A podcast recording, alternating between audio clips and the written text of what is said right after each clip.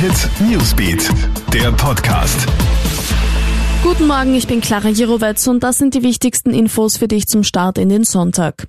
Pädophile profitieren von den neuen EU-Datenschutzregeln. Davor warnt jetzt die schwedische EU-Kommissarin Ilva Johansson. Ab 21. Dezember tritt eine neue Regelung in Kraft, die dafür sorgt, dass Unternehmen wie Facebook oder Google Nachrichten nicht mehr auf Missbrauchsdarstellungen scannen dürfen. Das würde auch Pädophilen in die Hände spielen, da das Hochladen und Teilen krimineller Inhalte so deutlich einfacher gemacht wird.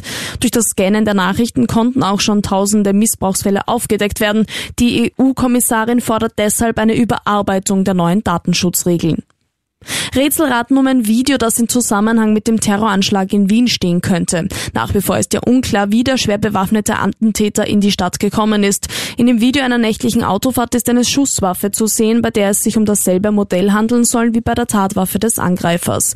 Das Sturmgewehr befindet sich dabei in einem BMW, eingeklemmt zwischen den Beinen des Beifahrers. Das Video soll den Ermittlern bekannt und Gegenstand der laufenden Ermittlungen sein.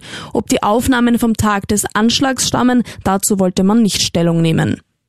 Doppelt Grund zur Freude für heimische Tennisfans. Nach dem Sieg von Dominik Thiem über Novak Djokovic im Einzel hat es auch im Doppel einen österreichischen Triumph gegeben. Jürgen Melzer siegt an der Seite vom Franzosen Edouard Roger Vasselin und zieht somit ins Endspiel der ATP Finals ein. Für den 39-Jährigen bedeutet das Finale kurz vor seinem Karriereende schon jetzt einen seiner größten Erfolge im Doppel.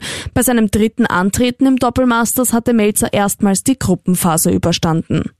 Alle Updates checkst du dir auch online auf KroneHit.at sowie stündlich im KroneHit Newsbeat. Ciao und bis bald.